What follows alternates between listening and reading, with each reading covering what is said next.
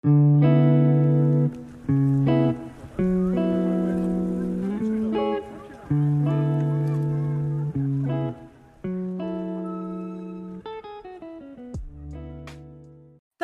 dá boas-vindas para todo mundo a mais um episódio do Feministec Podcast. Eu sou a Fernanda.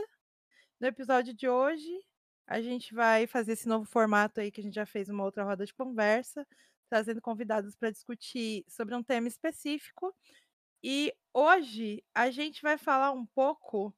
é, aqui a gente está fazendo essa gravação no evento do Feminist Talks. E a gente vai falar um pouco sobre a desmistificação do profissional de TI. E aqui comigo hoje a gente tem a Mariana Meirelles, a Maiara, que é a Snitey, a Letícia Pereira, Ellen Dias, Samanta de Araújo, Marina Aze Nogueira e a minha prima Leona Souza. Esqueci de alguém? Eu não falei de alguém? Falei todas, né? Então, para a gente começar essa conversa, primeiro eu vou pedir para vocês se apresentarem. Eu vou puxar pela ordem que está aparecendo aqui para mim. Nome, idade, de onde vocês são, área que vocês estudam ou trabalham. Quem está aqui primeiro para mim é a Ellen. Olá, pessoal. Meu nome é Ellen. É, eu sou do interior de São Paulo, cidadezinha de Botucatu. Eu, tra eu trabalho atualmente aí com front-end. Sou desenvolvedora front-end lá na Juntos Somos Mais. E acho que é basicamente isso. Eu tenho 22 anos. Ops, 23. Tô até esquecendo já a idade. 23 anos aí. Tá querendo ficar mais jovem. Queria, viu? Letícia, que acabou de palestrar perfeitamente. Você se apresenta pra gente, nome, idade, de onde é, que você estuda e trabalha. Bom, é... sou a Letícia, sou do Rio de Janeiro, tenho 28 anos e atualmente trabalho com inteligência e segurança da informação numa consultoria. Bora, Leona, prima.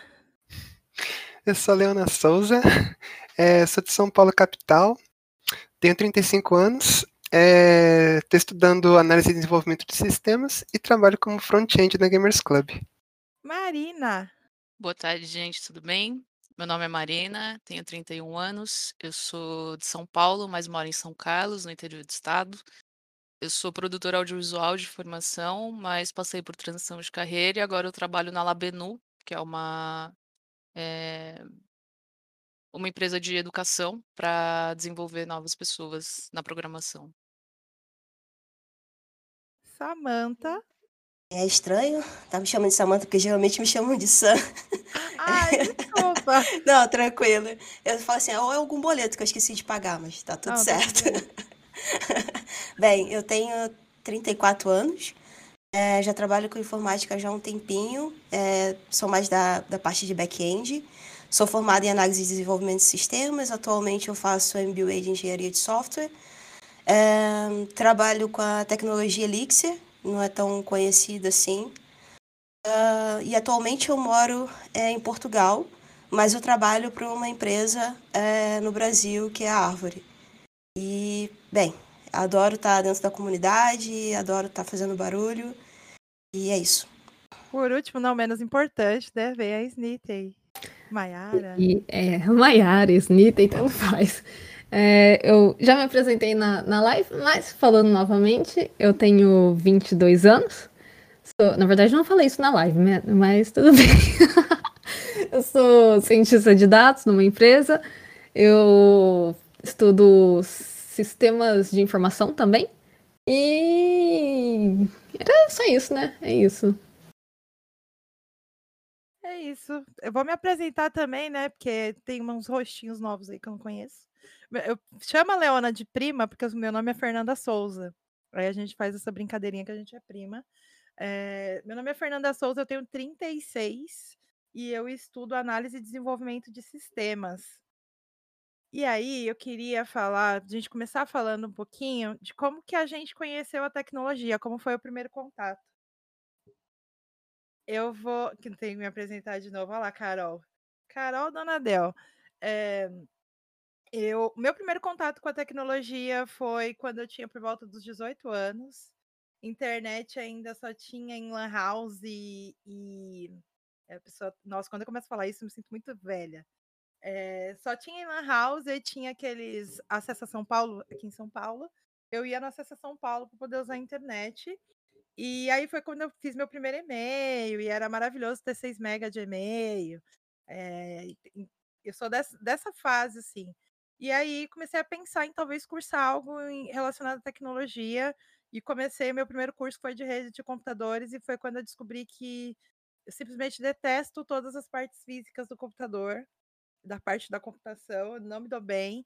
Sei que é extremamente importante, tudo na área da computação é muito importante, mas foi quando eu percebi que eu não tinha aptidão. Depois eu tentei cursar análise e desenvolvimento de sistemas. Meu filho era muito pequeno, então eu tive que selecionar prioridades, não foi naquele momento. E em 2015 eu comecei a fazer gestão de TI, que foi a minha primeira graduação, é, que eu só não tenho diploma porque eu não consegui estágio na época. E agora eu faço análise e desenvolvimento de sistemas, porque eu sempre quis mais essa parte de desenvolvimento. Gestão tem um pouco, mas o foco não é esse. Então, mais ou menos isso. Já respondi até a próxima pergunta, porque eu sou o quê? Exagerado. Então, eu queria saber um pouquinho de vocês, do primeiro contato de vocês com a tecnologia. Como é que vocês começaram a olhar para a tecnologia? É, começando por mim. Ah, é, é. pode ser. Quem quiser, vamos, vamos deixar isso livre. É, eu comecei. Bom, na verdade, meu primeiro contato com tecnologia foi lá nos primórdios da internet, quando tudo era mato. No, no falecido Tumblr, que ainda existe, mas, né, faleceu no coração de todo mundo. Que era onde as pessoas criavam templates personalizados. E aí eu queria criar templates personalizados. Então, naquela época, eu mexia com JavaScript, mas eu não fazia a mínima ideia que eu estava mexendo com JavaScript. Né? Eu só estava ali querendo botar um mouse coloridinho, um brilhinho, e era isso. É, só que aí é, começou a vir uma tecnologia evoluindo muito, eu falei, ah, fiquei com preguiça, eu falei, ah, não quero saber disso não.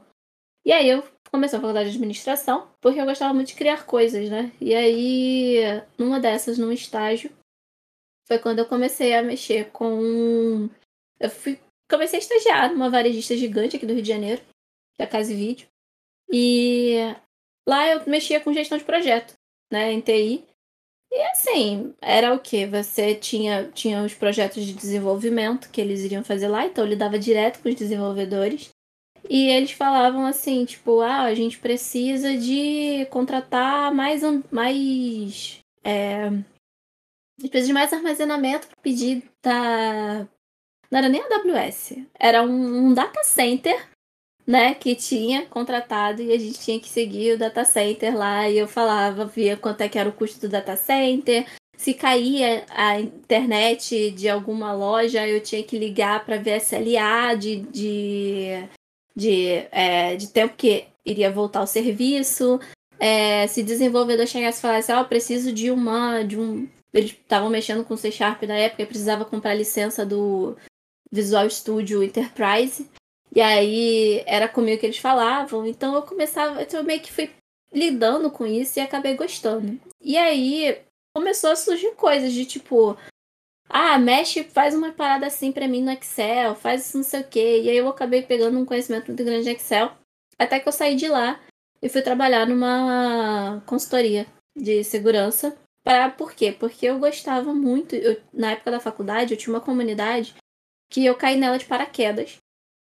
Por isso que eu valorizo muito quem, é, quem pode fazer, quem tem a oportunidade de fazer uma faculdade, faça.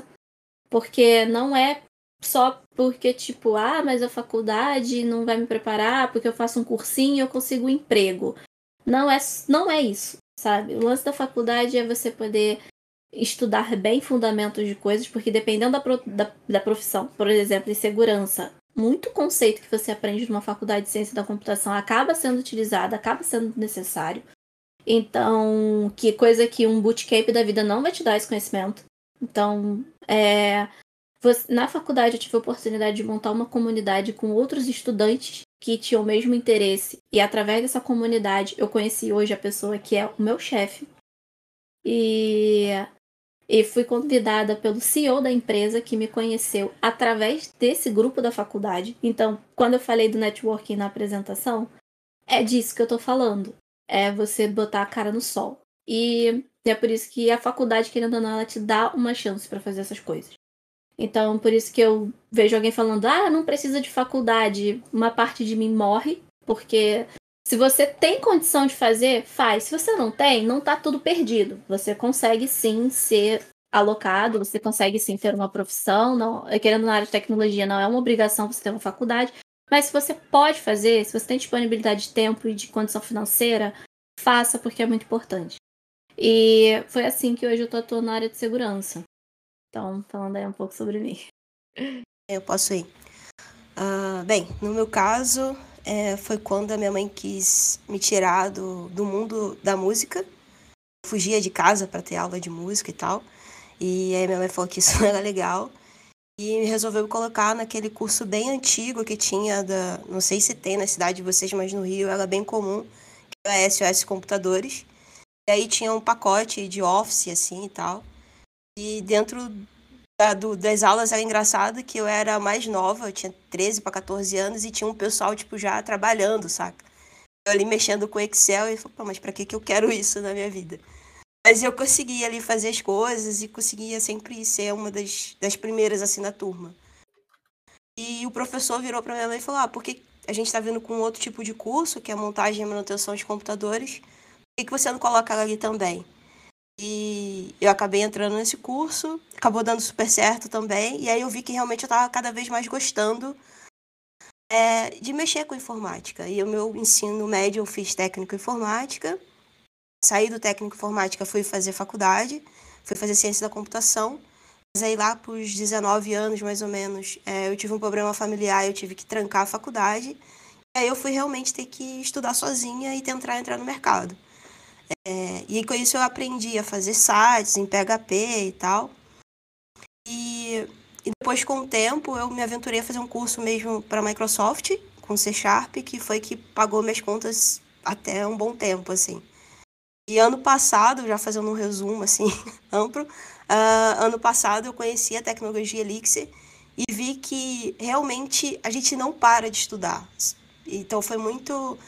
Esqueci o que a. Teve uma palestrante, desculpa, eu esqueci. Ela falou que a gente nunca para é, de estudar na informática, em programação, lógica, o que seja. Isso é muito verdade. Então, quando eu, vi uma nova tecnologia ali, Elixir, eu nem sabia que existia. E e eu tive que ir atrás, eu tive que sentar, estudar, e hoje em dia, basicamente, é tudo é isso que eu faço. E esse é um conselho. Acho que dá para entender quando a pessoa não consegue, puxando um pouco é, do que a Ellie falou, que a gente pode até não ter, não ter a faculdade, porque depende da situação de cada um. É, não dá para ser uma coisa obrigatória e o mercado precisa de mão de obra. Então, dependendo da situação, não precisa que a pessoa seja que tenha um conhecimento amplo em todas as questões de segurança, mas a pessoa que vai ter um cargo ali que realmente precisa se preocupar com isso, ela precisa ter esse, esses conceitos, esse domínio, essa experiência. E a faculdade ela te dá essa base, pelo menos para você pesquisar.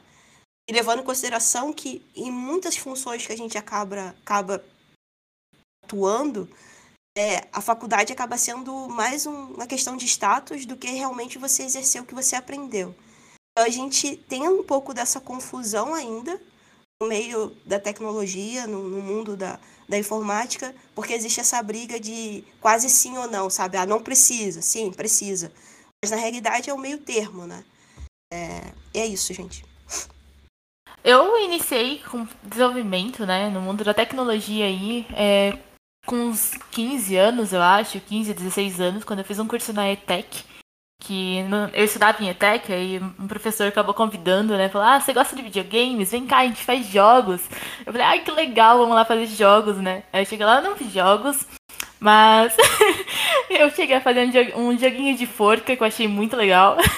e foi basicamente isso. Aí eu acabei fazendo FATEC logo em seguida. Eu fiz ADS na FATEC. E tô nesse meio aí desde então. Isso acho que foi em 2014 que eu comecei.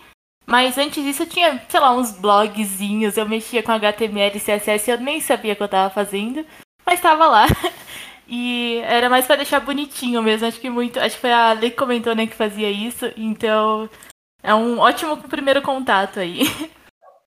Eu queria falar aqui, Ellen, que o pessoal elogiou bastante seu cenário né? Que tá muito bonitinho. E essa questão do professor te chamar para fazer jogos é o famoso meme, né? O golpe tá aí, cai quem quer. Aí Pois você é. caiu no golpe, gostou da área. Mas eu acho bem, bem interessante. Ah, você gosta de fazer joguinho? Vem cá. Aí chega lá, hum, não, não é joguinho, tem mais coisa, né? Então, bora lá, Leona. Agora é você, prima. Ah, meu primeiro contato assim foi numa época em que eu participava muito de comunidades online de esportes, é, principalmente Counter-Strike, né? E daí eu participei, eu participava de uma equipe de um desses sites e eventualmente a gente acabou precisando, a gente teve uma demanda para uma área fechada com senha só que naquela época não era tão acessível, igual hoje em dia a gente cria, sei lá, um grupo no Facebook, alguma coisa assim, no Whats, e na época não era tão fácil. Daí eu comecei a pesquisar como criar. E foi numa época que aquele combo PHP mais SQL estava tava muito popular, e como era tudo grátis, né? é, não era, por exemplo, igual a plataforma da Microsoft, que você tinha que pagar para usar e tal. é, eu comecei a pesquisar bastante como que fazia aquela área fechada. Mas eu acabei gostando da parte lógica por trás da programação, que eu nem eu não fazia ideia que eu estava programando. É, acabei gostando muito dessa parte lógica. E eu fiquei, como é que faz isso, tal coisa? Ah, então é assim que faz não sei o quê. Ah, como é que faz não sei o quê? E fui indo, fui indo, acabei lendo o manual inteiro do PHP. E começou a aparecer freela, comecei a trabalhar na área. Depois eu parei um pouco de trabalhar nessa área e voltei recentemente, finzinho de 2019, começo de 2020. É, resolvi, percebi que o PHP não é tão popular quanto era naquela época, né? Daí eu comecei a estudar Java, né? Que a Snitten não gosta aparentemente, né? Mas eu comecei a estudar Java. Eu gostei bastante, só que eu precisei refazer um front-end de um projetinho pessoal que eu estava fazendo e peguei React para fazer, né? E acabei gostando mais ainda do que eu gostava já de Java. E atualmente eu trabalho como front-end é, em React. Ah, eu queria dizer aqui, ó, que quando a Snitten falou do Java, eu falei nada contra Java. Tem até amigos que programam, inclusive a estrutura de dados está aí dando na minha cara com Java, né? Mas tudo bem. Bora lá, Marina, sua vez. Bom, gente, eu acho que eu tenho uma história um pouquinho diferente. Eu não. Faz pouco tempo que eu estudo programação. É, quando eu era adolescente, eu cheguei a entrar num curso de web design, lá nos anos 2000, mas não, não continuei. É, sempre gostei muito de tecnologia, mas nunca tive muito como priorizar e fazer uma graduação na área não me parecia uma boa ideia, levando em consideração que eu sou de humanas. É, e aí eu fiz, me formei em imagem e som na UFSCar e eu fiz um joguinho, olha só, que ironia. É, e aí eu fui trabalhar na área, trabalhei em produtor, em agência, eh, trabalhei fazendo outras coisas, porque durante a graduação eu já sabia que eu não queria tirar meu sustento do audiovisual. Aí eu dei aula de inglês, trabalhei em bar, organizei evento, tudo que der para imaginar. Eh, trabalhei como Uber até o comecinho da pandemia, e aí eu falei: "Não vou trabalhar como Uber em São Paulo com o coronavírus rolando", e parei. Minha família pôde me me ajudar, felizmente, e aí eu encontrei a Labenu, fiz o curso de 6 meses deles, de Web Full Stack, e aí eles me chamaram para trabalhar lá, tô trabalhando como dev e monitora, eh, em breve instrutora. E é isso. É, não, não teve nada demais, tipo, eu era uma criança que ficava em casa jogando e no computador. Aí desde criança eu fiquei pensando, nossa, eu quero fazer joguinho, pensamento toda, né? Tô na mesma coisa de sempre. Aí eu fiz, eu fiz o técnico de informática na ETEC, fiz o noturno, porque era só um ano e meio. Aí na, na primeira, no primeiro mês eu já vi que tipo não é bem assim, não vou fazer mais joguinhos, não quero.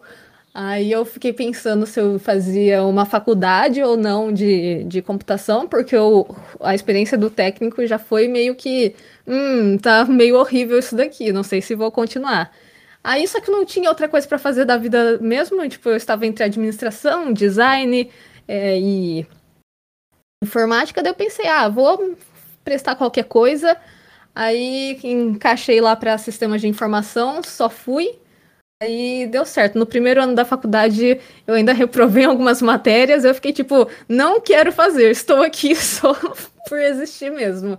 No segundo ano, eu pensei em sair de novo para fazer música.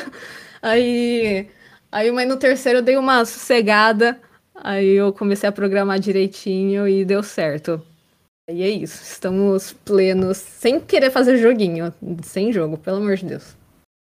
É, eu acho que é interessante essa parte que a Cintia falou, né? De, de, você começar a reprovar, e aí já engata lá com a fala da Letícia no início, que é importante você fazer faculdade, né? Que tem muito meio que esse clubinho aí, não faça, faça.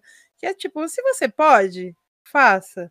Se você pode repetir várias matérias várias vezes, reprove para você aprender legal. É, mas assim, não é fundamental para algumas áreas, mas é essencial para outras. É, principalmente essa questão do fundamento. Quando você aprende fundamento, é igual. Estrutura de dados está dando na minha cara de novo já pelo segundo semestre, estou aí fazendo a matéria de novo. É, mas eu sei que lá na frente vai ser importante para mim, né, para minha bagagem, né, ficar apanhando do, da estrutura de dados, mas uma hora vai. Só que também teve um comentário aqui no chat falando dessa questão do network e comunidades que também são importantes. Em algum momento a gente vai falar um pouquinho dessa questão do network, porque é você não ficar só preso na faculdade, até porque tem umas turmas na faculdade que são extremamente tóxicas. A gente quer explodir a, faculdade inteira, né? É... Fatec tem um pouco isso, mas não é tanto. Né? Eu faço Fatec também. Fiz gestão de TI em Fatec, agora faço ADS em Fatec também. Mas, dependendo da faculdade que você cursar, tem um fla-flu dentro da própria faculdade que é infernal, as pessoas não se ajudam, elas querem se sobrepor. E até quem faz faculdade, fica uma dica agora, aproveitar o ensejo, é, academicismo é uma bosta. Não é porque você foi para academia, você fez faculdade, que você é melhor que o coleguinha que estuda por conta. Muito pelo contrário, ele se esforçou muito mais que você em algumas coisas. É importante a gente ter sempre isso em mente. E continuando aqui, agora a gente vai para o tema central da conversa. Você acreditava que se encaixa naquele estereótipo padrão quando pensou em entrar na área de TI, que é aquele hétero top, né, cis, né, tipo que não fala com ninguém, o cara chatão. Vou começar pela Ellen, que ela tá com a cara instigante. Nossa, com certeza não, né? Começa logo porque na minha sala, no técnico já, tinha três meninas. Aí eu fui pro, pra faculdade, tinha acho que umas cinco. No final acabou se formando, é, acho que umas três só. Então é sempre muito pouco. E, cara, eu olhava pro lado, assim, se tinha homem. Tudo quanto é lugar, eu olhava pro lado. Era, era muito complicado. É, mas eu, assim, eu não conhecia muito, né? Eu não era tão envolvida com comunidades, eu não era, não conhecia muito o pessoal, acabava conhecendo mais quem estava lá no meu círculo da faculdade, do curso técnico. Então, eu não sabia muito assim sobre isso, mas era não sei, o pessoal meio que julgava antecipadamente, assim, era, era um pouquinho complicado, justamente por, pela questão de eu ser mulher em TI, né? E aí, Letícia, e você, como é que foi? Que ainda veio da administração ainda, né? O rol das mulheres, a gente sai da administração, vamos invadir a tecnologia. Pois é, como eu falei, eu caí por acidente, né? Eu me candidatei para um estágio, era em gestão de projetos, e aí, quando eu vi, eu estava lidando com o desenvolvedor lá, tendo que entender de que, que era SLA, tendo que entender de ITIL, Scrum, e eu não fazia a mínima ideia do que, que era aquilo, e eu tive que aprender. E aí, no fim, é... eu acabei entrando na área porque eu acabei gostando, né? É, nunca tinha passado pela minha cabeça. Então minha experiência era única só com lá com deixar o Thunder bonitinho. Mas eu, eu posso dizer que assim, eu de certa forma eu não eu não sofri grandes problemas, né, pelo fato de ser mulher. Em teoria eu tive até um certo privilégio nisso. Eu acho que o meu maior problema, que assim, que realmente foi algo que me incomodou, é que parecia que as pessoas não levavam a sério o que eu falava. Então, tipo. É... Eu lembro até hoje que eu tinha um gerente nessa, na, na empresa mesmo que eu fiz o estágio, que era eu e um outro garoto. E, e aí, eu fazia lá, né? Eu sempre fui muito, tipo, quero dar o meu melhor. E eu, nossa, eu tinha que montar um gráfico lá de utilização de serviço de, do, do, do data center. Aí eu, beleza, né? Vou lá, montava um gráfico, aprendi, entrei em curso. Nossa, comecei a mexer no Power BI para mostrar um negócio bonito e tudo mais. Nossa, parabéns, ficou legal. Ah, beleza, né? Não fiz mais obriga minha obrigação. Mas aí veio um outro garoto que também era estagiário. Ele fez um gráfico, assim, não é desmerecendo, mas o gráfico que ele fez era todo cagado. Ele tava aprendendo também. Mas era cagado, gente, não é fato. E. Nossa, mas caramba, a sua ideia foi maravilhosa, mas assim, eu acho que você meio que se perdeu um pouquinho aqui, mas nossa, tá maravilhoso. E no meu é, não tinha necessidade de você usar o Power BI, você podia fazer no Excel. Tá bom, colega. Então, tipo assim, eu acho que esse foi o, o maior problema que eu já tive, que eu já enfrentei. E isso foi é, nessa, nesse, nessa, nessa única empresa, logo depois esse gestor ele foi demitido. E aí eu peguei um gestor que assim. Eu chamava ele de mestre dos magos, ele era muito gente boa. Ele foi um do que me incentivou a entrar na área de tecnologia, a, a, tipo, a estudar mesmo. Tanto que eu lembro até hoje como é que ele me explicou que era Git. Que ele falou assim: pensa duas pessoas mexendo numa planilha do Excel ao mesmo tempo. Cara, quando ele falou isso, assim, eu tipo. Oh, é isso. Lembra quando você grava uma V1 do Excel? Então, é isso. Nossa, foi. foi meu Deus. Aquilo ali foi, foi divisor de águas na minha vida. Então. É, ele foi uma pessoa que me incentivou e desde então eu confesso que eu tenho tido até bastante sorte, né? Eu, tenho eu trabalho hoje numa empresa que ela é bem é, a, pela diversidade, né? E meu, assim, tem bastante mulher contando contratada. É, eles buscam contratar mulheres, é porque infelizmente às vezes a gente não acha mulher para contratar. Então, não, às vezes a grande quantidade de homens lá, pelo menos nessa empresa que eu trabalho hoje, eu posso dizer que é porque não acaba não encontrando muita mulher. E mas eles sempre estão atrás, e eu acho que isso que é o grande importante, assim, né? Mas de, resto, graças a Deus, eu nunca tive muito problema, nem na faculdade eu enfrentei problema com isso é, em complemento ao que você falou agora da, dessa questão de do privilégio, né? De você não ser valorizado, né, pelo que você fala e tal, e do privilégio é, de você ter dado sorte.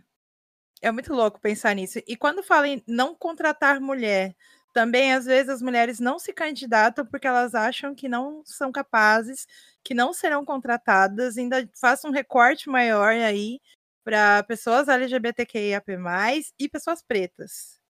Porque a gente tá, tem muito esse, essa, essa questão. E vamos à maravilhosa da Leona. É, na verdade, eu sempre trabalhei como autônoma, né? Desde desde o finzinho da faculdade também sou formado em administração, bacharel em administração, é, mas na época da faculdade já foi quando começaram a surgir esses frilas, né? E eu fui frila, depois eu mudei para fotografia, continuei com frila, então eu nunca tive problema com empresa por estar sempre com frila, né? Eu comecei a trabalhar com empresa recentemente, foi agora em, agora em 2021 mesmo. E eu tive sorte de encontrar uma empresa, né, que realmente ela prega é, a inclusão e ela realmente inclui, né?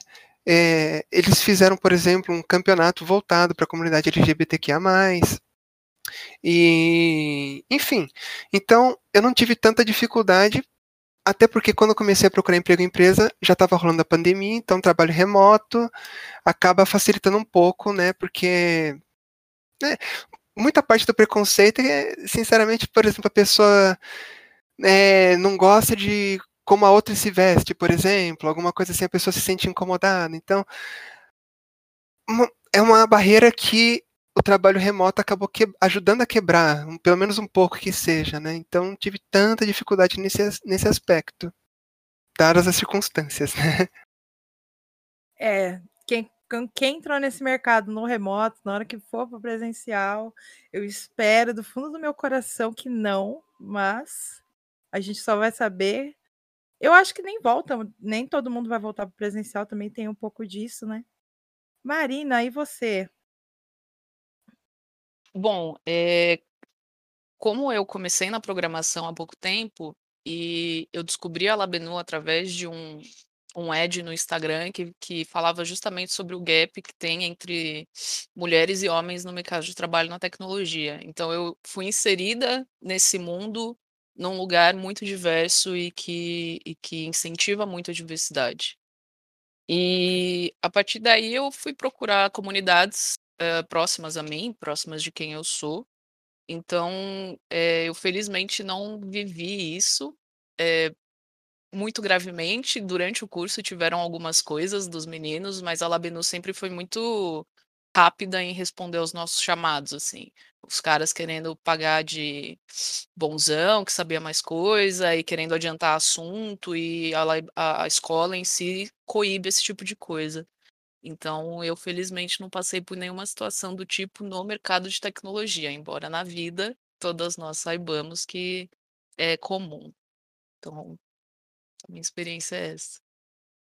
Engraçado que são tantas histórias e agora nem vem na minha cabeça. Mas acho que o fato de eu ser lésbica e estar tá muito tempo na informática é sempre alguma coisa.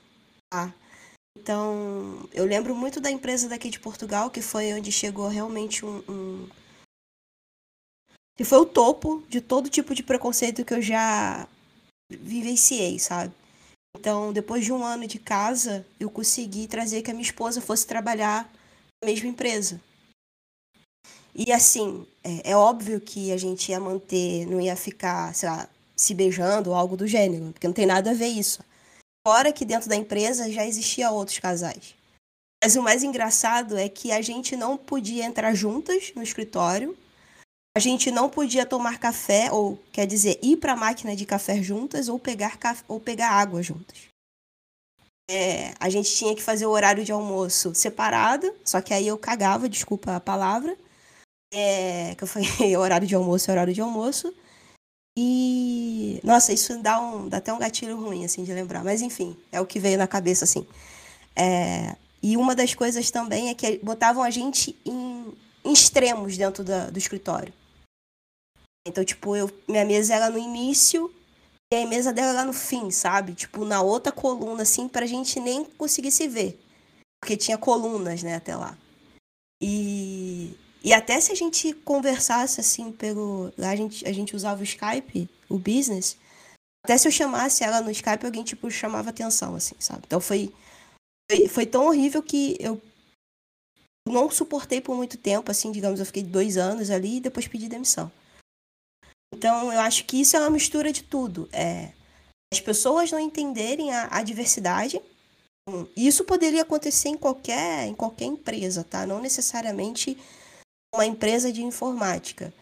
Mas é para você ver que como o mercado em si está incomodado ainda com mulheres, pretas, é, e isso aqui o outro trabalhando, sabe? Como, como o mundo ainda está muito preocupado com isso, ao invés de se preocupar com outras coisas.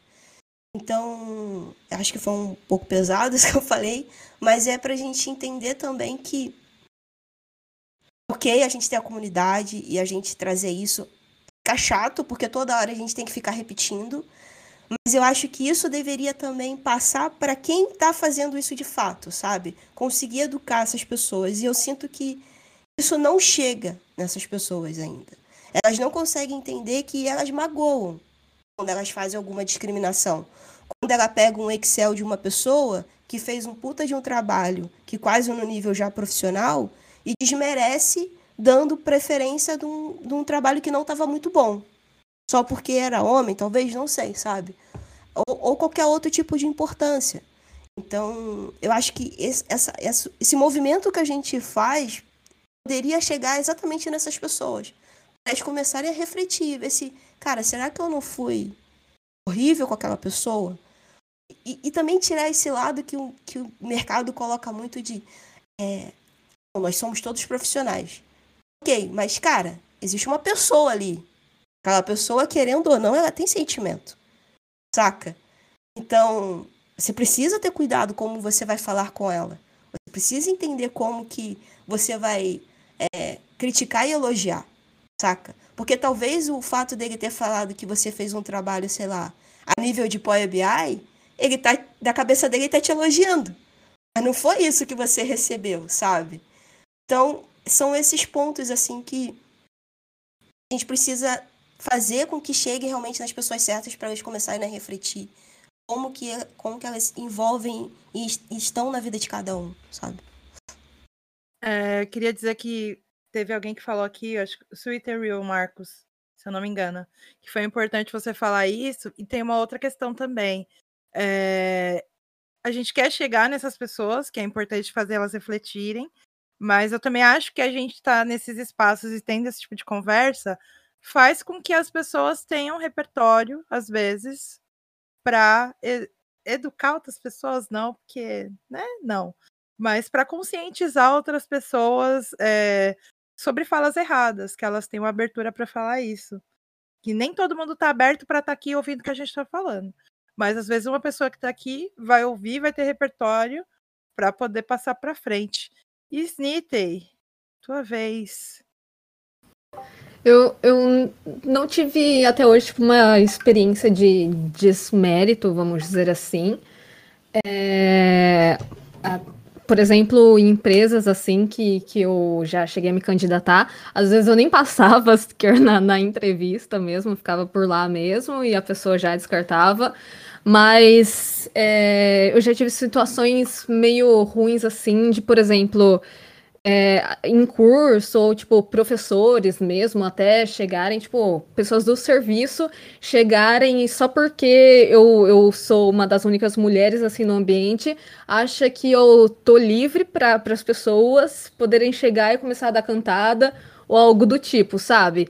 E são situações que você fica meio, nossa, caraca, sabe? Eu não, eu pelo menos sou uma pessoa que eu não sei responder, então fico meio travadona assim mas em empresa, não, não apenas uma, já aconteceu diversas vezes isso, tipo, nossa, você programa, né? Caraca, e você namora? Ou algo do tipo, e mesmo se na época eu estava namorando, até mesmo é, minha, minhas ex-namoradas, tipo, não, mas caraca, você é, namora, né?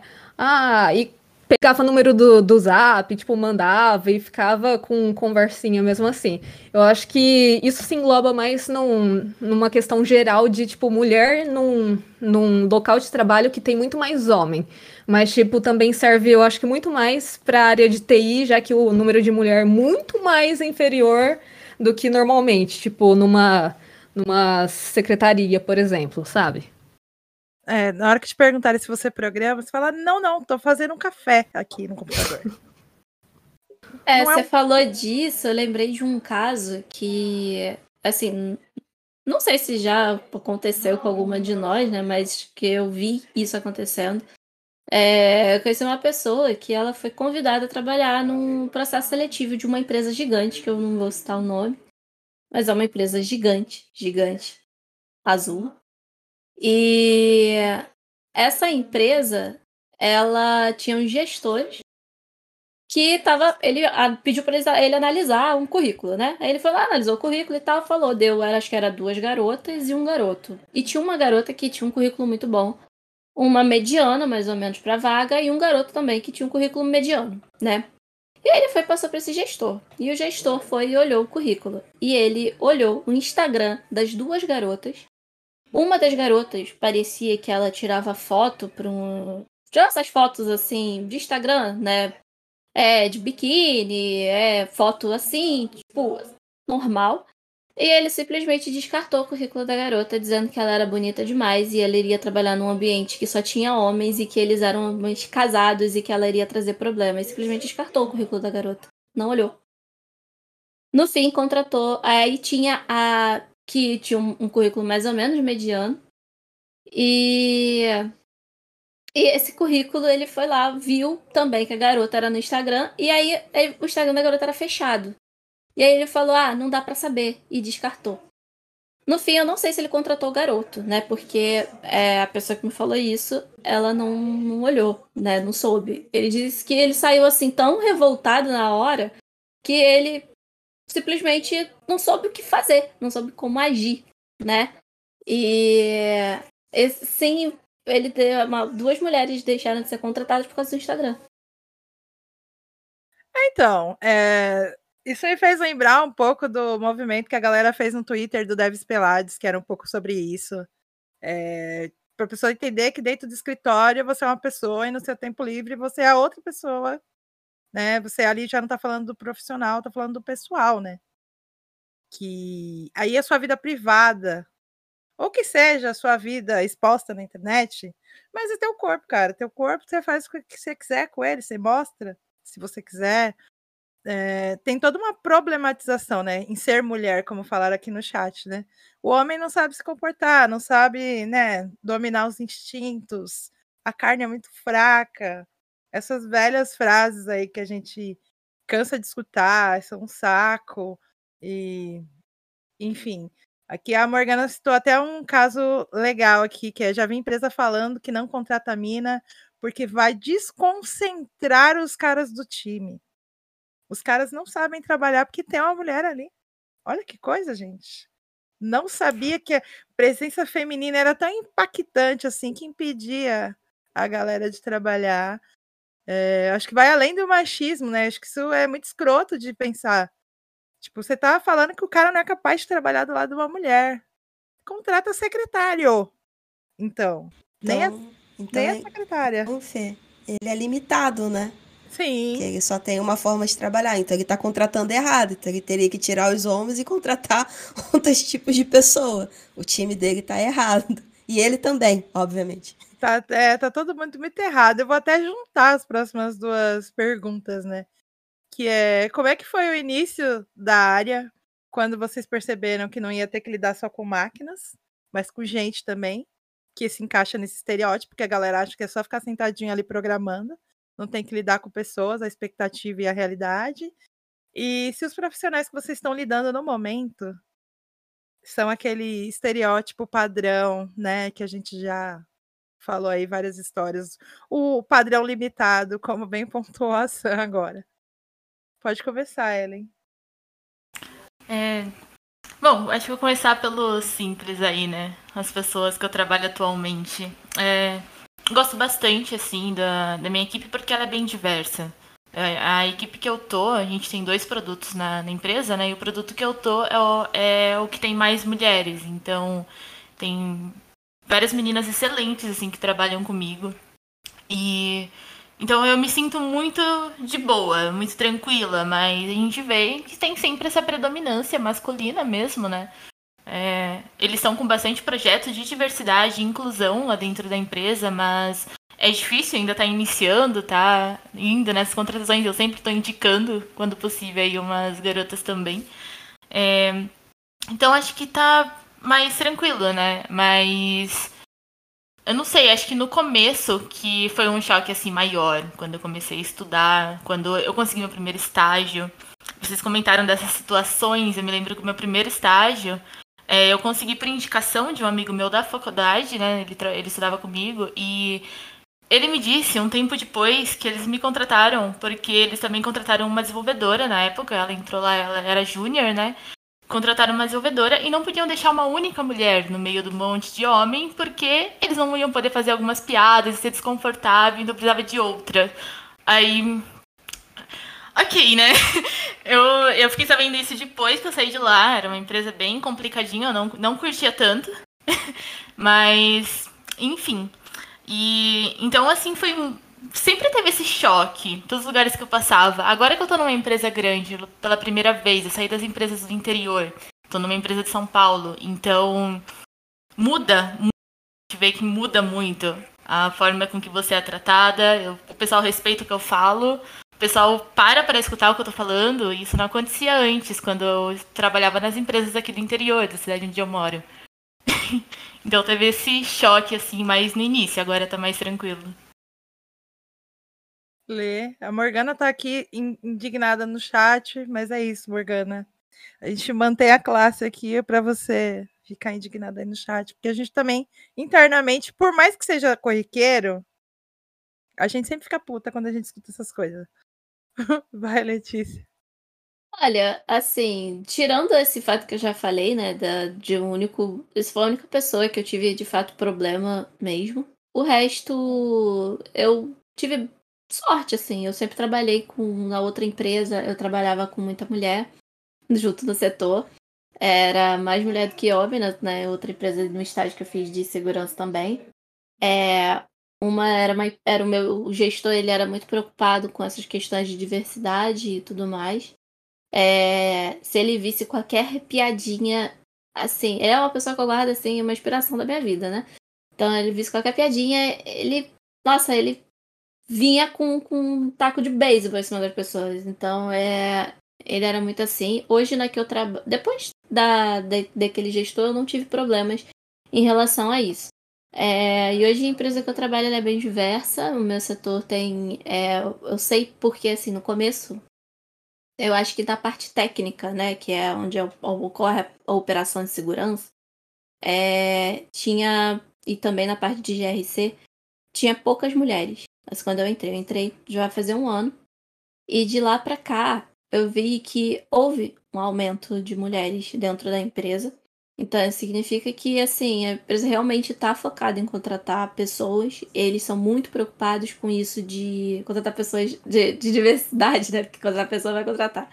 É, eles estão preocupados com isso. Porque, assim, hoje no meu setor vão ser... São duas mulheres e dois homens. E vão ser... Vai ter mais uma para entrar em breve, se ela aceitar. É, e na área da empresa em si, tem na parte de desenvolvimento, tem mulher, tem mulher coordenadora, tem mulher virando coordenadora, tem mulher que tem tudo para virar gerente, então tem mulher diretora, então é, hoje eu tô num lugar que assim é muito bom, que tipo é uma pena que não são todos os lugares que sejam assim, né? É, eu também não tive muito problema. Eu tô no, tenho muita sorte, na verdade, de estar na empresa que eu tô. É uma empresa que já tem bastante mulheres é, em várias áreas. E agora que a gente está né, com essa política de trabalho remoto, porque no geral falta dev, né? Falta desenvolvedores no mercado. E falta mais ainda mulher dev, né? E a política de trabalho remoto acaba derrubando as fronteiras o que aumenta a chance de contratar mulheres devs, né?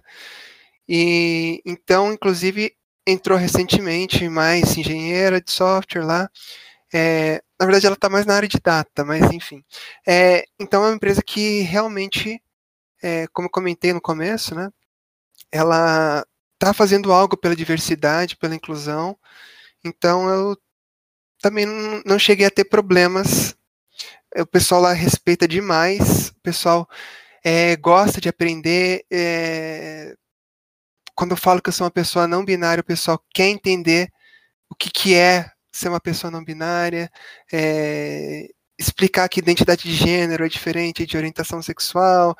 São coisas assim que tem muita gente que ainda não, no geral, tem muitas pessoas que não sabem o que é, e o pessoal lá é, tem uma cultura de mente aberta. É uma coisa que eles avaliam muito no processo seletivo, a cultura também das pessoas, então não cheguei a ter problema, é, graças a Deus, é, até hoje, sobre isso em, em trabalho de empresa. Né? A Morgana falou, né, por mais empresas assim. Marina, e você? Conta para nós. Bom, é, no meu trabalho eu também tenho bastante sorte, a galera é muito diversa, faz parte da cultura da, da empresa ser diverso. Inclusive, a gente tinha uma guilda de diversidade, e aí a gente diminuiu ela bastante, porque a gente viu que não estava fazendo sentido centralizar é, os nossos esforços dentro de uma guilda, porque isso faz parte da operação da empresa. Tudo que a gente faz tem que ser pensado para a diversidade. E aí a gente está indo para um outro lado nesse sentido.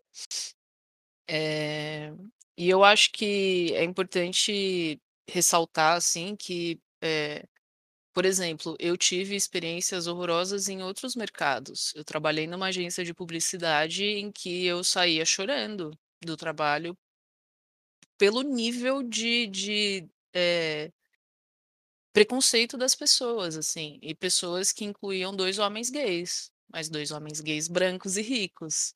É, então era assustador, assustador. Então, quando eu, eu comecei a pensar nisso, comecei a ver a tecnologia como uma possibilidade na minha vida, eu fui justamente atrás do que no mundo da tecnologia é, me cabe, assim. Eu, eu descobri um, um, nicho, um grupo, uma crescente, o que quer que seja, é, de pessoas que aceitam a gente como a gente é e, e tá tudo bem, sabe? É, então eu acho que eu mergulhei muito nesse sentido, assim, e, e também da gente entender que é, a gente está aqui lutando por espaço, mas a gente não tem braço, né? Então é sempre incentivar mais pessoas diversas a, a verem a tecnologia como uma, uma possibilidade também, porque a gente passa a não aceitar determinadas situações. Eu tenho certeza que a, as pessoas que, que passaram por coisas traumáticas em ambientes de trabalho, hoje em dia, se elas podem, a, a, uma das principais prioridades ali é estar num ambiente amigável, confortável, diverso, enfim, em que você pode ser quem você é. E não apenas, né? Você tem chance de crescimento, você vê um plano de carreira, você vê que a empresa investe em você. Então, é, eu vejo que pela falta de mão de obra no mercado, as empresas estão vendo que isso é necessário, né? E estão vendo também de uma forma financeira, porque dá mais dinheiro. Diversidade é, é, é igual a melhor código, melhor trabalho, melhores projetos. Então, é, a gente está numa, numa onda boa de surfar. E aí a minha vontade, fazendo o que eu faço, eu estou fazendo isso, é sempre trazer mais gente para isso. Então é um pouco. E é bom lembrar também que diversidade não é caridade. Vocês não estão fazendo caridade, você está contratando pessoas para trabalhar na sua empresa, que são tão capazes quanto qualquer outra.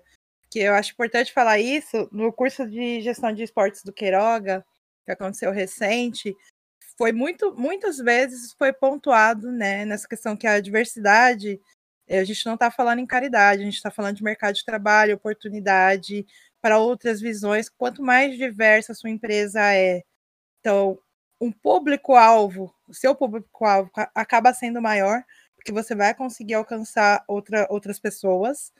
E dizendo isso, vem a Sam. Venha Só cá. a, primeira, a primeira parte da pergunta era ser humano e a máquina, né? Ali para trabalhar. É. E no início, é, eu confesso que eu achava que eu só tinha que lidar com o computador. Sabe?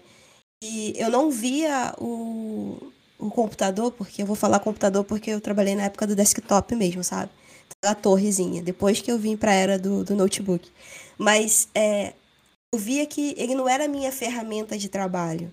Eu via que ele era mais um companheiro meu de trabalho. Porque eu acho que em algumas empresas que eu trabalhei no passado, existia um isolamento mesmo ali, sabe? Então tinha a famosa menina da informática ou menino da informática. Eu fiquei muito tempo com isso na minha cabeça, achando que isso era real. Depois, com o tempo, com muita bateção de cabeça, de muitas entregas mal, mal feitas, eu vi que eu não tivesse próxima das pessoas que tem, tinham conhecimento do negócio, nunca ia conseguir entregar uma coisa de qualidade. Eu nunca consegui entender qual era o nível de necessidade daquela pessoa que está me pedindo aquela demanda ou tal. Isso demorou um bocado. E, e depois também, quando eu tive um cargo é, alto em que eu não sabia como ser o filtro, sabe? Então, o que, que acontece? O meu chefe vinha com uma pancada em vez de segurar essa pancada e não passar pro time, eu jogava uma pancada maior do que o meu, meu chefe tinha me passado. Então isso, isso era péssimo. E eu fui vendo que não era esse o caminho, sabe? É o momento de refletir. Então, foi quando eu vi que existem pessoas e a gente tem que saber lidar com essas pessoas. E a gente precisa ser cada vez mais diverso, porque é dessa forma que a gente vai ter as nossas variáveis para poder encontrar a melhor solução. Então é mais ou menos esse o resumo. Se a gente não entender que a diversidade é uma possibilidade da gente ter várias visões em cima daquele problema, a gente nunca vai conseguir realmente de fato encontrar uma solução que vai atingir a maior quantidade de pessoas. Não que seja a melhor solução ou a solução perfeita, mas que consiga atingir uma, uma quantidade de pessoas maior do, com a diversidade. E diversidade realmente não é carência. É, é, na realidade, a gente precisa dessa diversidade. É diferente. Não é as pessoas diversas que estão precisando de trabalho. A gente da engenharia precisa disso. A gente precisa ter várias visões, a gente precisa ter várias experiências para poder melhorar o que a gente quer entregar de fato. Nossa, essa parte da carência é maravilhosa. Me lembra uma frase que eu gosto de usar com as minhas amigas, que é quando você tá procurando um relacionamento e você tá carente, é o pior momento, porque é tipo você entrar no mercado com fome, qualquer coisa basta. Então também, se você é uma pessoa aí de algum grupo de diversidade e você tá aí procurando emprego, pensa nisso na hora de procurar emprego, não pode ser qualquer coisa que serve. No ambiente acolhedor também. Snitey, vem cá. E a Morgana falou: Sam, contrata a gente. Então, é, é, na, na verdade, eu não tive dificuldade muito no começo, porque nos meus primeiros serviços eu passei três anos trabalhando como suporte. Então eu tinha que interagir muito com o cliente, tanto por tanto arrumar a máquina dele, quanto atender telefone, responder e-mail, chat. Isso em várias empresas. Então você acaba meio que se acostumando com o cliente, cliente chato principalmente, te cobrando o tempo todo, achando que ele é exclusivo na para você você é única para ele também. É... Então, quando eu comecei com o desenvolvimento, na verdade eu fiz um mês de um estágio de desenvolvimento, eu fui contratada para front-end mas eu cheguei lá e o cara queria que eu fizesse umas APIs e mexesse com um banco de dados e fizesse um back com misturando Java e um RPA. Era tudo menos o cara aí do front que eu fui contratada. E quando eu perguntava as coisas para ele, ele falava: "Você já pesquisou no Google?" Ah, meu filho, eu estou aqui porque eu preciso de ajuda. eu sei lá.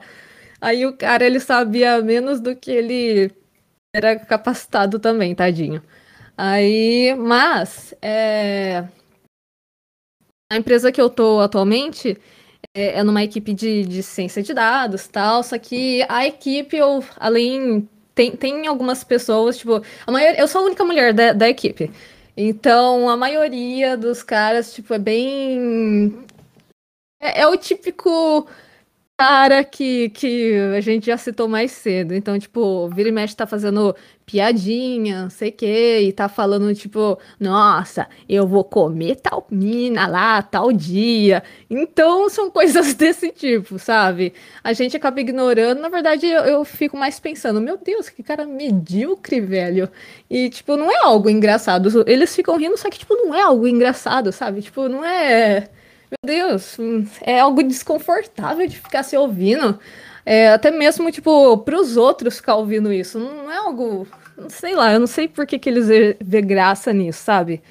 E. Mas eu acho muito divertido que essas mesmas pessoas que ficam fazendo piadinha são as mesmas que, por exemplo, eu, como cientista de dados, quem, quem estuda um pouco dessa área, tipo, vai entender que, por exemplo, é, cada linguagem tem suas bibliotecas e seus frameworks que você usa para tal é, função. Então, sei lá, eu quero, é, como na área de data science, eu quero é, mexer num, numa, num arquivo, eu quero alterar uma coluna. Eu vou usar uma biblioteca específica que se chama Pandas.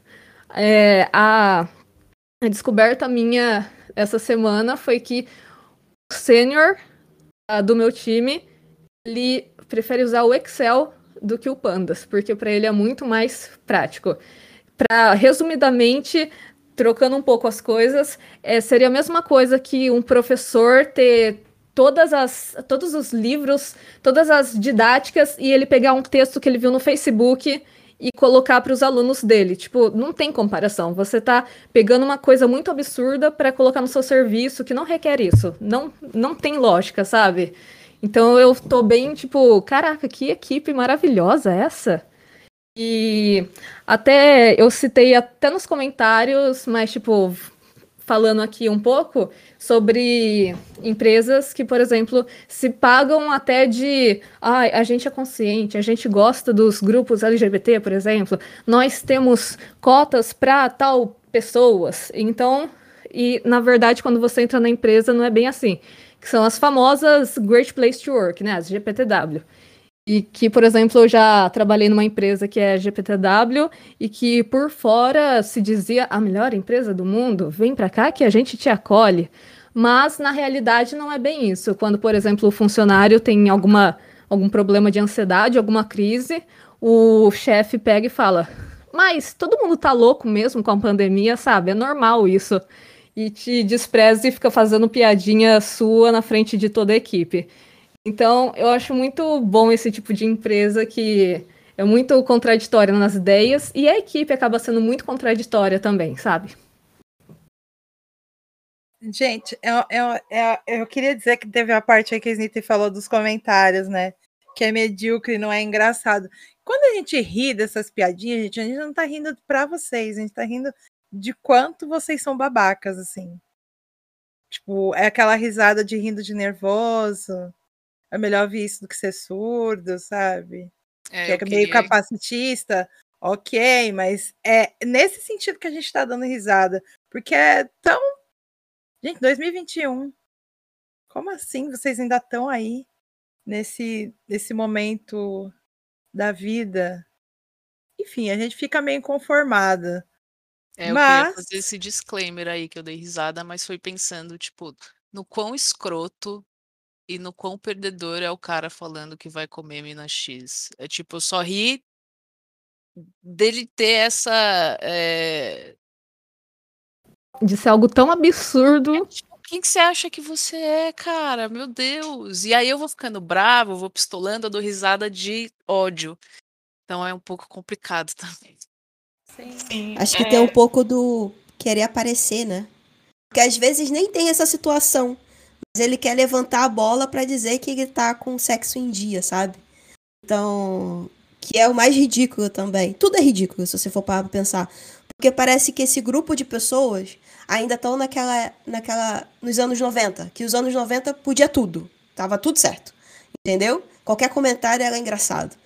E, e parece que essas pessoas não saíram ainda da, daquela, daqueles anos, sabe? Os anos 90, continuam lá. E isso é horrível pra gente, né? Sim, uma coisa que eu só queria fazer um disclaimer aí.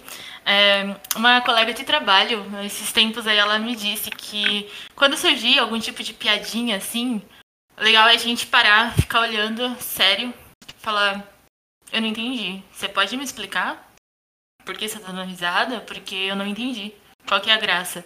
E, cara, isso funciona. Funciona muito bem. Porque a pessoa automaticamente fica desconfortável da forma que a gente se sente desconfortável, né? Com uma situação dessa. E. Olha, tô usando e tem sido bem efetivo. Fora da, da vida do trabalho também. então, fica. Aí, se vocês quiserem tentar isso qualquer momento aí, porque é muito difícil a gente fugir desse tipo de comentário, porque às vezes acontece com a gente e a gente fica sem reação. Eu mesma fico totalmente sem reação e fico dando risada, porque, cara, é um absurdo. Como que alguém tá falando um negócio desse? Mas vai a gente falar que vai sair com algum homem. É. vai a gente falar a mesma coisa. Né? Fica só o meme lá do, do bichinho fazendo assim, de outra volta. As pessoas é. sabem lidar. E aí tem um comentário do Marcos aqui, do, da que ele falou sobre a Chimamanda, tem uma fala que diz que o privilégio cega ou seja, né, tá falando, os homens sejam os que estão em espaço de poder, ou os que performam, mas não estão em espaço de poder, reproduzem essa visão limitada do mundo. O grande desafio é fazer essas pessoas enxergarem isso, né? Porque quem está nesse espaço, ele não vai se flexionar para mudar. E, e sim, é isso. E aí até remete aquilo que eu falei lá atrás, né? Que tem pessoas que precisariam estar tá ouvindo aqui, às vezes não estão, mas que quando a gente fala sobre essas coisas, a gente vai dando repertório essa dica que a Ellen deu agora, por exemplo. Né? Se você ficar tão puto que você não conseguir rir, por exemplo, pergunta para a pessoa: oh, não, não entendi. Onde está a graça aí? Foi, ah, foi uma piada? Ai, desculpa, meu senso de humor talvez não seja tão elevado quanto o seu, que isso realmente constrange as pessoas. Mas é, é muito isso da questão do privilégio. E essa questão do privilégio cega me remete a, até um tweet que eu fiz uns dias atrás, que não é porque você está num grupo de num, num grupo de minoria que você não pode ser babaca com outras pessoas, né? Que tem essa questão e a gente está falando aqui de ambientes e, e causa LGBT no, no geral, mas a gente também pode ser capacitista se a gente não, não parar para olhar as pessoas com deficiência, por exemplo. É, e aí tem vários recortes, né? Eu, enquanto mulher preta, tudo bem, mas eu sou uma mulher preta cis. Né? Tem as pessoas trans, as pessoas não binárias. Enfim, tem outras, outras, outros grupos de diversidade. E se você não se atenta a isso, você acaba sendo babaca com outras pessoas também. Então, eu acho importante a gente parar para sempre para fazer essa eh, reflexão que em algum ponto você pode estar num ponto de privilégio. Então é, é importante você olhar para você, para você conseguir ter empatia pelo outro também. E aí, pensando um pouco nisso, diária. Nossa, é tantas histórias, gente. Você é, quer falar alguma coisa? Eu queria fazer um comentário, mas que, tipo, sobre o comentário é, que a sua escreveu, que, tipo, que na parte o grande desafio é fazer essas pessoas enxergarem isso. Cá entre nós, mas, tipo, a gente sabe como é que é a realidade. Se você for falar algo que, que tá te incomodando ou que tá errado em outra pessoa, ela não vai enxergar isso. Ela vai enxergar que você é o errado da história e você tá enchendo o saco dela. Então, tipo, quantas vezes você já falou alguma coisa que incomodava para outra pessoa e outra pessoa simplesmente, tipo, nossa, por que você tá reclamando? Nossa, ou então foi só uma brincadeira. Ou N comentários desse, desse tipo só pra se defender e tirar o dela da reta, sabe? É, às vezes é melhor você engolir quieto do que ver a pessoa ainda te ofender e achar que tá com razão. Sim. Posso só contar uma história rápida? Não sei se a gente ainda tem tempo fazendo. Pode, a gente é, tempo, tempo não tem. A Lele já quer me matar porque já vai dar duas horas de episódio, mas tudo bem. Tem duas, fazem duas. é, só, é rapidinho. É, como eu falei, eu trabalho na árvore e a árvore tem um, um programa interno que se chama Raízes, é, na qual a gente conversa sobre vários, vários aspectos. Então, traz, por exemplo, o problema que a gente tem do pessoal do Nordeste ser basicamente esculachado muitas das vezes, tá? Então, tipo, como que essas pessoas se sentem? É, dentro do time a gente tem um angolano, como que ele foi recebido pelos brasileiros, entendeu? E vai contando várias histórias. E eu me orgulho muito por esse programa e vou fazer merchan mesmo para Árvore, desculpa, mas se alguém quiser se candidatar, tá aberto e gostaria muito de ter alguém lá. Que eu tive uma situação dessa, é, ruim, desconfortável, eu pensei que tinha sido só comigo, mas também aconteceu com outras pessoas. Eu tava vendo que essa pessoa ia evoluir dentro do time. Eu falei, cara, não é possível. Meu, a gente tem um programa, a gente conversa e eles vão fazer isso. E, e aí eu mandei a carta de demissão, sabe? Tipo, ó, vou meter o pé e tchau, não vou ficar no lugar assim, sabe? Eu não vou ficar trazendo gatilho para mim, eu não vou ficar me prejudicando.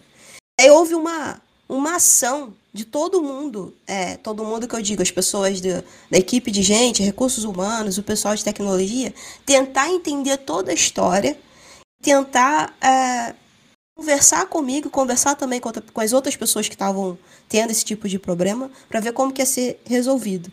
Enfim, é, não aconteceu essa ação dessa pessoa ser promovida, justamente porque ela não está entendendo a cultura da empresa.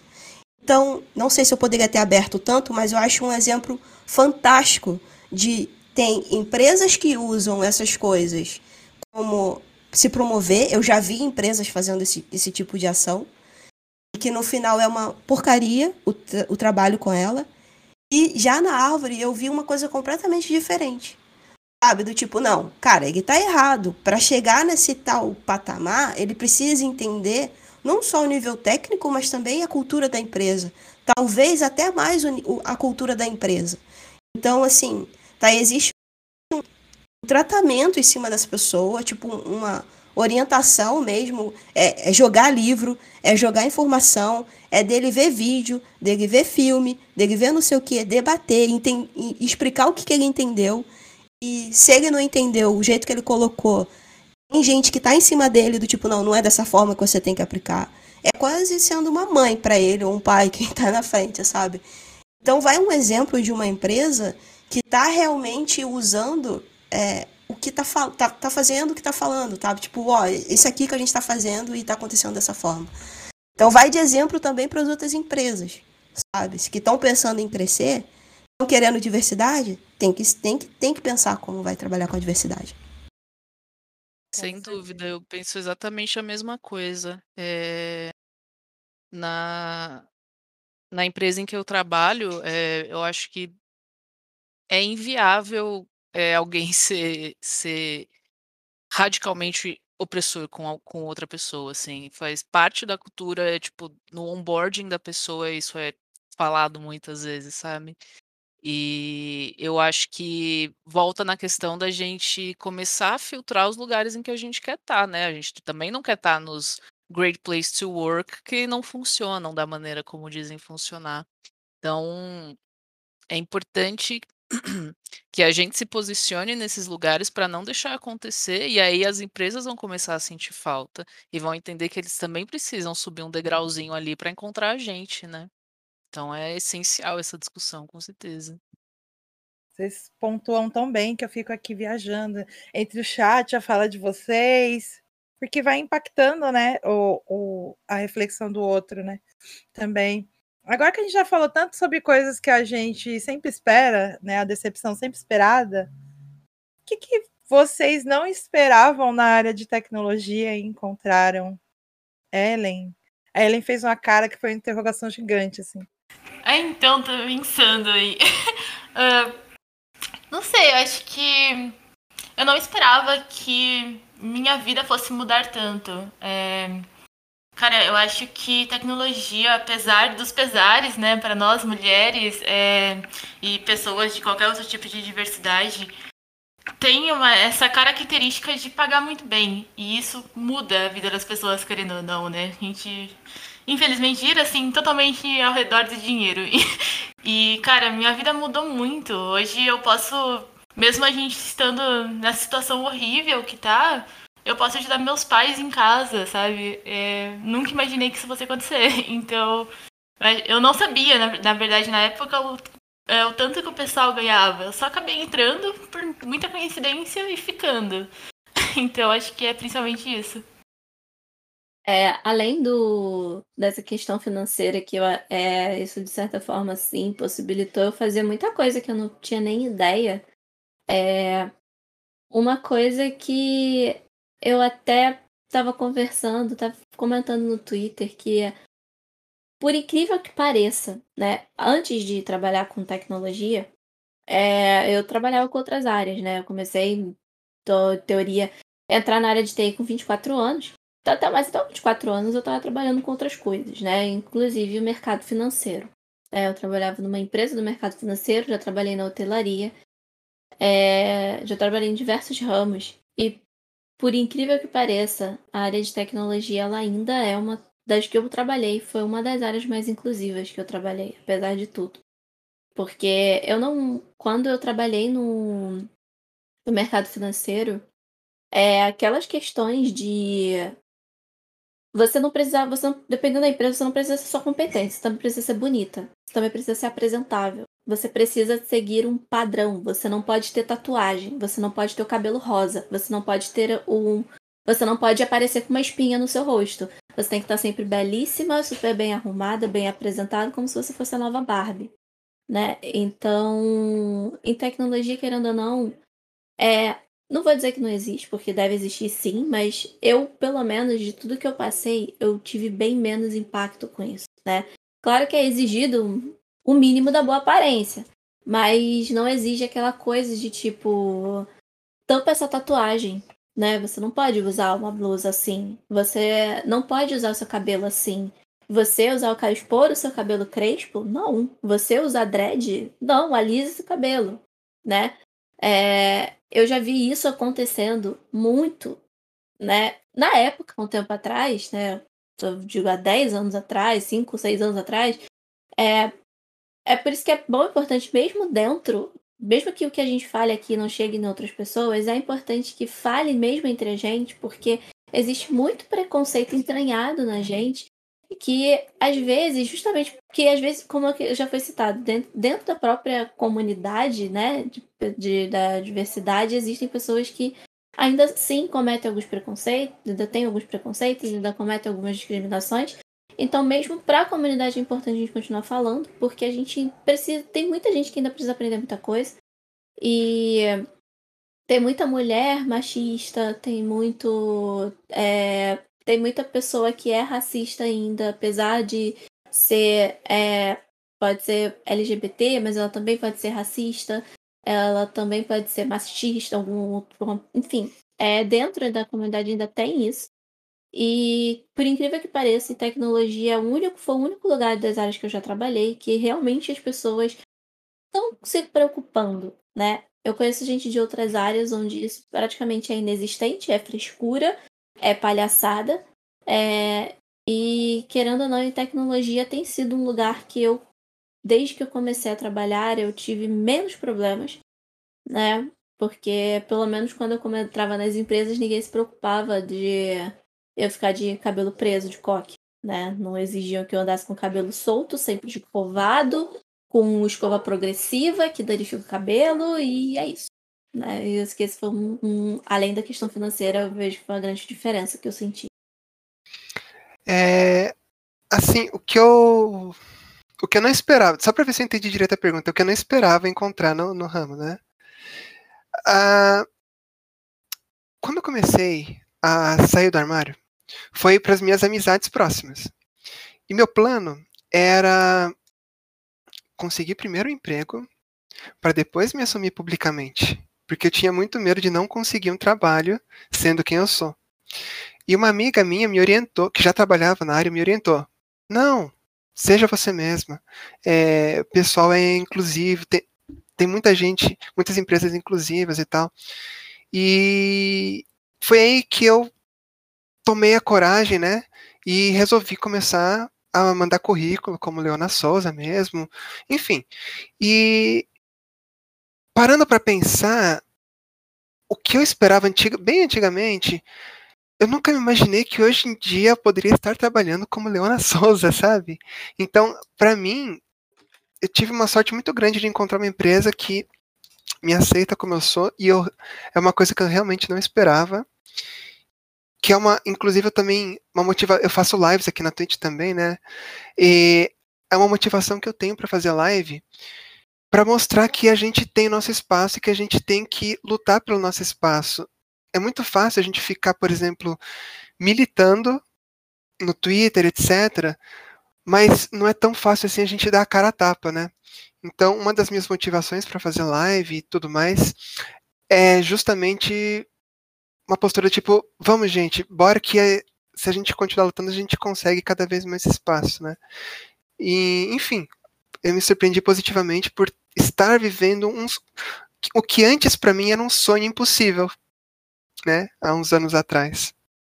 Primeiro, acho que é me sinto honrada de, de poder ouvir o que essas mulheres incríveis estão falando, que essas pessoas incríveis estão falando. É, eu acho que é justamente sobre isso, né? A gente compartilhar as histórias para não deixar acontecer de novo. E, compartilhar a, as coisas boas e os sonhos para mostrar que é possível.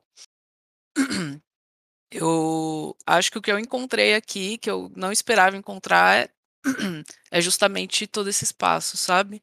Toda essa possibilidade de, de ser quem eu sou de maneira respeitosa, de maneira segura e e nunca não, não imaginava que eu conseguiria é, tão rapidamente tá no caminho que eu tô, que é o caminho da educação, que é algo que sempre me interessou.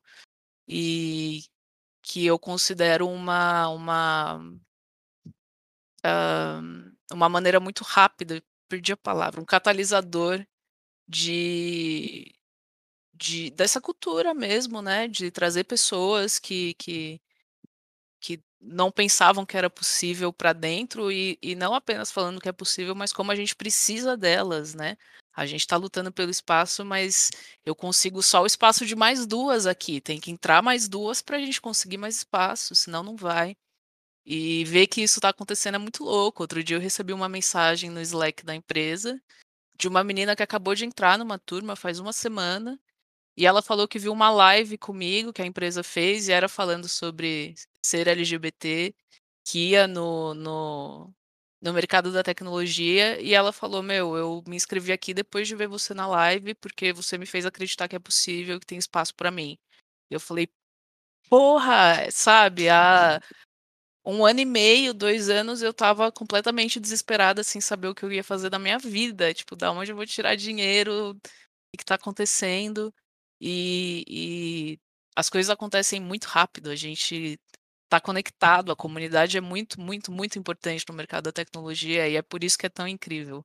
Então, eu acho que não dá para falar em uma palavra o que, que eu não esperava encontrar e encontrei, mas é tudo isso, né? Tudo, tudo esse universo aí.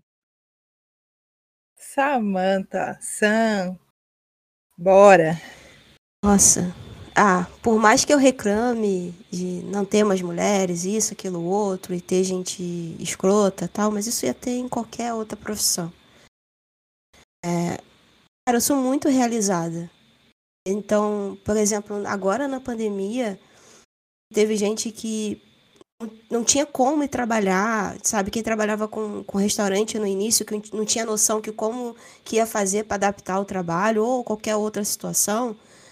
Cara, a gente de cara já conseguiu uma forma de trabalho, tipo, continuar o trabalho, continuar nossa atividade de casa.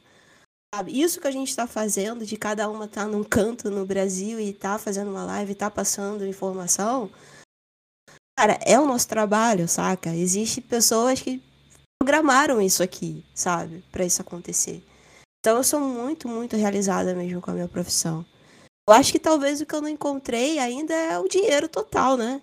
Assim, ficar rica, fazer um, uma rede social para bombar. E... Acho que é isso só, mas de resto, tá, tá tudo na linha, assim, sabe?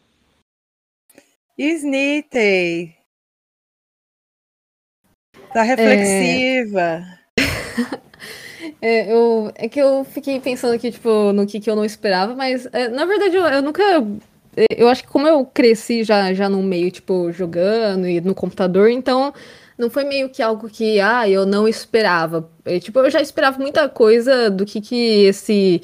É, do que, que essa área poderia trazer. Mas uma coisa que, tipo, quando eu comecei a fazer live foi ter descoberto a comunidade aqui na, na Twitch, sabe? E é uma coisa que eu, eu realmente não esperava o tanto de gente que streama programação, tanto estudando quanto codando em alguma linguagem, realizando algum projeto e todo o vínculo que esse pessoal tem, sabe? Tanto, por exemplo, as comunidades da, aqui do Femistec, quanto da Hub, entre outras, é, tem uma comunidade muito forte e ativa. Então, e por exemplo, todo mundo meio que conhece todo mundo. Que nem aqui no chat, tem a Morgana e a gente conhece ela. Tem a Bug, a gente vê o canal dela, sabe? Tem a Tecna e a gente sabe que ela faz live final de semana programando, sabe? Então, fora outras pessoas também. Então, eu acho que o, o importante que meio que me surpreendeu foi essa questão de ter gente ali, tipo, te apoiando. Obviamente tem, tem algumas pessoas que só entram no chat para falar, por que você não faz isso? Aí é chatão.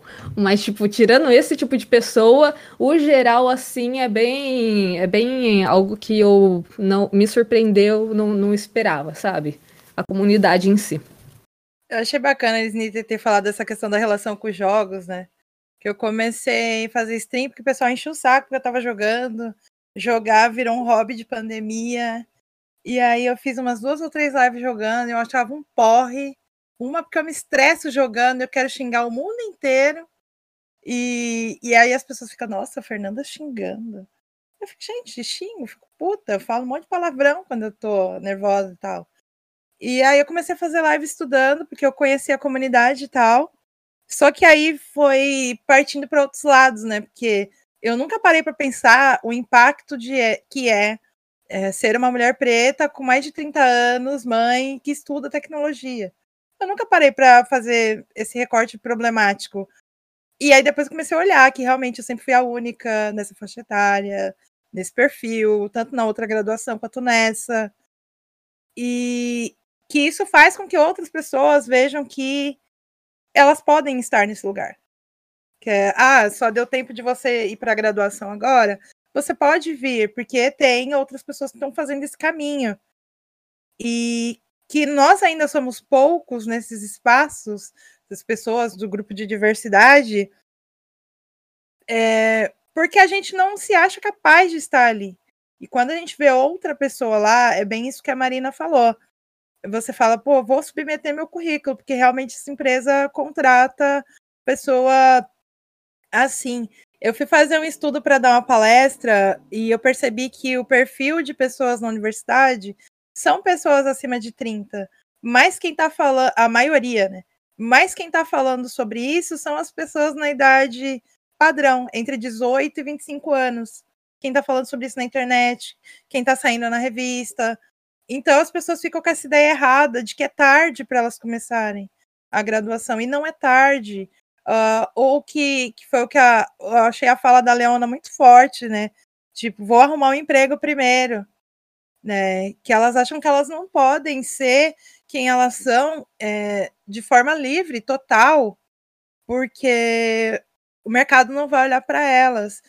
E queria também fazer esse, esse recorte para a gente entender o quanto é importante a nossa existência nos espaços que a gente está, para que outras pessoas cheguem junto com a gente. Né? Tem hora que eu sei que dá vontade de desistir de tudo, jogar tudo pro alto, vender arte na praia. Vamos lembrar que a gente não faz arte, né? Que é esse espaço aqui que a gente tem que socar e ocupar para que outras pessoas venham depois da gente com, com mais facilidade, com um respiro melhor. E pensando nessa reflexão, eu queria que cada uma de vocês desse, deixasse um recado para quem acha que não tem perfil para essa área de tecnologia, mas tem vontade de trabalhar com isso. O que, que vocês falariam para essas pessoas hoje? Pode começar, Ellen. Bom, é, acho que eu falaria para tentar. É, tentar dar assim, um pontapé inicial, ver se é algo que curte e entrar em contato com o pessoal. Como todo mundo aqui já falou, a comunidade de tecnologia é maravilhosa. Especialmente a comunidade de mulheres. Eu tento sempre seguir o máximo, assim, que eu. Sempre que eu vejo uma que eu não sigo ainda, eu tô seguindo. Porque é muito legal, assim, bater um papo com pessoas que a gente se identifica, né? Então, acho que é principalmente isso, é tentar e conversar com o pessoal, porque sempre vai ter alguém disposto a ajudar. E se uma pessoa não te responde, parte pra próxima, que alguém vai te responder e vai te ajudar. Bom, eu acho que, como já falei aqui, eu vim da área de administração, eu caí de paraquedas na área de, de tecnologia. Então, hoje a área de tecnologia, ela consegue ser bem diversa em diversos setores. Vou apagar aqui minha luz, que ela tá começando a piscar porque a internet tá ficando ruim. É, então, a área de tecnologia, ela tem sempre um espaço para todo mundo, né? Na minha apresentação eu falei que advogados podem atuar com segurança da informação por conta do crescimento das legislações. É, eu vim de análise de dados, porque eu sabia mexer muito bem no Excel, então eu comecei a atuar em tecnologia. Então, hoje você não precisa necessariamente já começar com botando uma aplicação web funcionando do zero. Basta você ter uma, uma um conhecimento que ele pode abrir portas para você entrar na área de tecnologia através dele, né? Às vezes é, você mexer ali criando uma macro no Excel pode possibilitar que você faça uma automação, uma automação utilizando VBA e expandir isso para o Python, entendeu? Então, às vezes a gente trabalha com tecnologia, às vezes o nosso trabalho possibilita outras pessoas a trabalharem com tecnologia, mas às vezes a gente fica tão é, fechados no nosso mundo, com medo de botar a cara no sol, que a gente mesmo se coloca, a gente mesmo se limita. Então, é, eu sou a grande prova de que eu não mirei em tecnologia, tecnologia que me puxou para ela. E, e eu consegui hoje trabalhar numa área que é bem difícil para pessoas entrarem. E eu consegui trabalhar nessa área com conhecimento prévio em tecnologia. Então, é possível sim. Às vezes você trabalha com tecnologia, mas não se deu conta ainda. Então, é, não tenha medo, sabe? Às vezes a área que você quer não tá tão longe do que você faz hoje, né? Basta você saber direcionar o seu olhar. Que às vezes a oportunidade tá, tá bem na sua frente. É mais ou menos igual a Lê falou. A área da tecnologia é muito diversa. É, às vezes a gente fala tecnologia, a pessoa pensa numa pessoa programadora ali escrevendo um código e tal. Não é só isso. A tecnologia é muito, mas muito ampla mesmo. E a tendência é ficar cada vez mais ampla. É, então, eu acho que e é, e é um mercado, né, é uma área que está com falta de profissionais. Tem isso também, né? E eu acho que não custa nada tentar, sabe? É, eu sei, é fácil falar isso, né? Às vezes a pessoa não tem tanta facilidade para estudar e tal, mas mesmo ela, se ela dedicar um pouquinho por dia para estudar alguma coisa, tem muito conteúdo gratuito na internet, YouTube, é, no Medium, para ler, se a pessoa não conseguir assistir vídeo. É, se ela tentar, tem uma chance considerável dela conseguir alguma coisa, algum trabalhinho. E às vezes a gente se depara com situações que a gente realmente não esperava. Então, por exemplo, hoje eu estou numa empresa que eu. Sabe quando a gente manda currículo assim só para mandar, que a gente não espera que vai conseguir? Eu estou numa empresa dessas. Eu mandei o currículo assim por mandar. E, e de repente o processo seletivo começou e tal, e eu já estou lá. Então, mete a cara, vai com tudo. é igual aquela música dos Los Hermanos, aponta pra fé e rema. É isso. Bom, eu acho que eu vou dizer um pouco do que eu já disse aqui. É... E um pouco do que todo mundo já falou também. O, o mercado é diverso, o universo é diverso. E estamos precisando de gente, tem espaço, tem espaço. E para ele se tornar mais diverso, mais interessante, mais rico, é, com certeza a, a, presença de pessoas que fogem do padrão é imprescindível. É, então, não é. Acho que falaram sobre isso mais cedo também. Não é sobre você precisar da gente, mas sobre a gente precisar de você também. Para criar coisas melhores, produtos melhores, projetos melhores.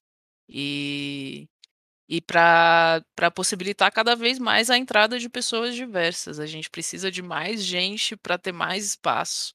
Então, vem, vem, existe. É, a, a, comunidade, como, como a Ellen falou, é incrível. Manda mensagem, vai no LinkedIn, vai no Twitter, troca uma ideia.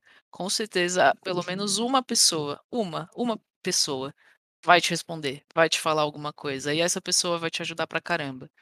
E isso ensina a gente a desde o começo estar tá disposto a ajudar os outros. Porque a partir do momento que você fez o seu primeiro Hello World, na linguagem que seja, meu cachorro aqui, é, você já sabe um pouquinho do que alguém que ainda não fez o Hello World. E aí você pode ajudar essa pessoa. Então, tipo, é, vem pra cá porque você é fator de mudança também. A gente não fica passivo aqui. E eu acho isso incrível, maravilhoso. Então, bora, chega mais e vamos deixar a tecnologia ainda mais interessante.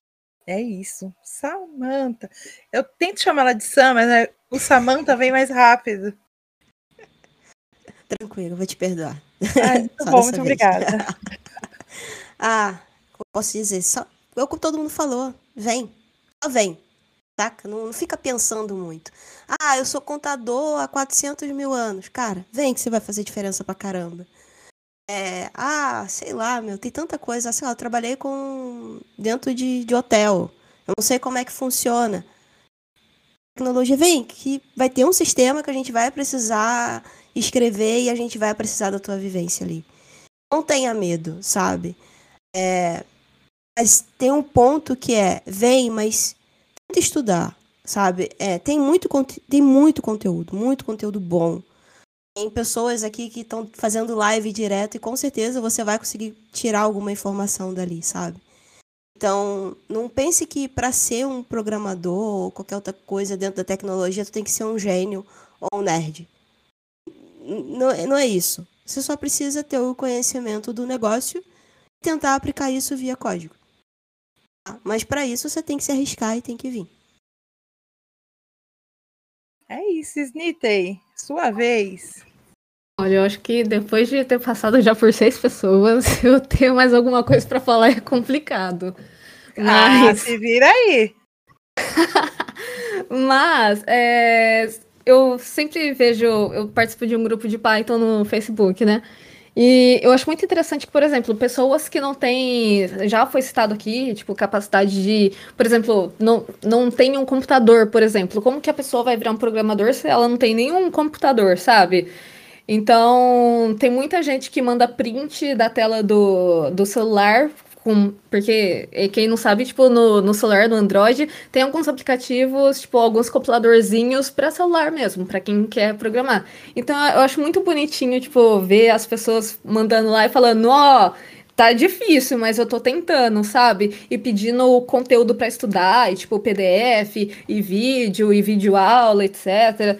Tipo, eu acho que quem quer é aquele rolê, quem quer dar um jeito, sabe? Tipo, tem N formas de se aprender programação e mesmo que a sua você possa pensar que não seja a correta, cara, ainda assim é, é algo para se começar. Quem sabe depois você não, não busque um estágio, você não começa um curso, aí você tem, tem mais condição de comprar um notebook, mesmo um i3zinho, algo bem simplinho assim, só para rodar algo, fazer alguns códigos, uns projetinhos, sabe? Não precisa começar lá dos, de cima. Muita gente que aparece na, na minha live nem mesmo sabe é, o que, que é a programação direito. E, tipo, não faz mal, a gente tá lá pra, pra responder quem quiser, a gente tira dúvidas, tem sempre um pessoalzinho novo, assim, que uh, só olha lá e começa a criar interesse. Eu acho que isso é o fundamental, sabe? Você ter o interesse e querer aprender.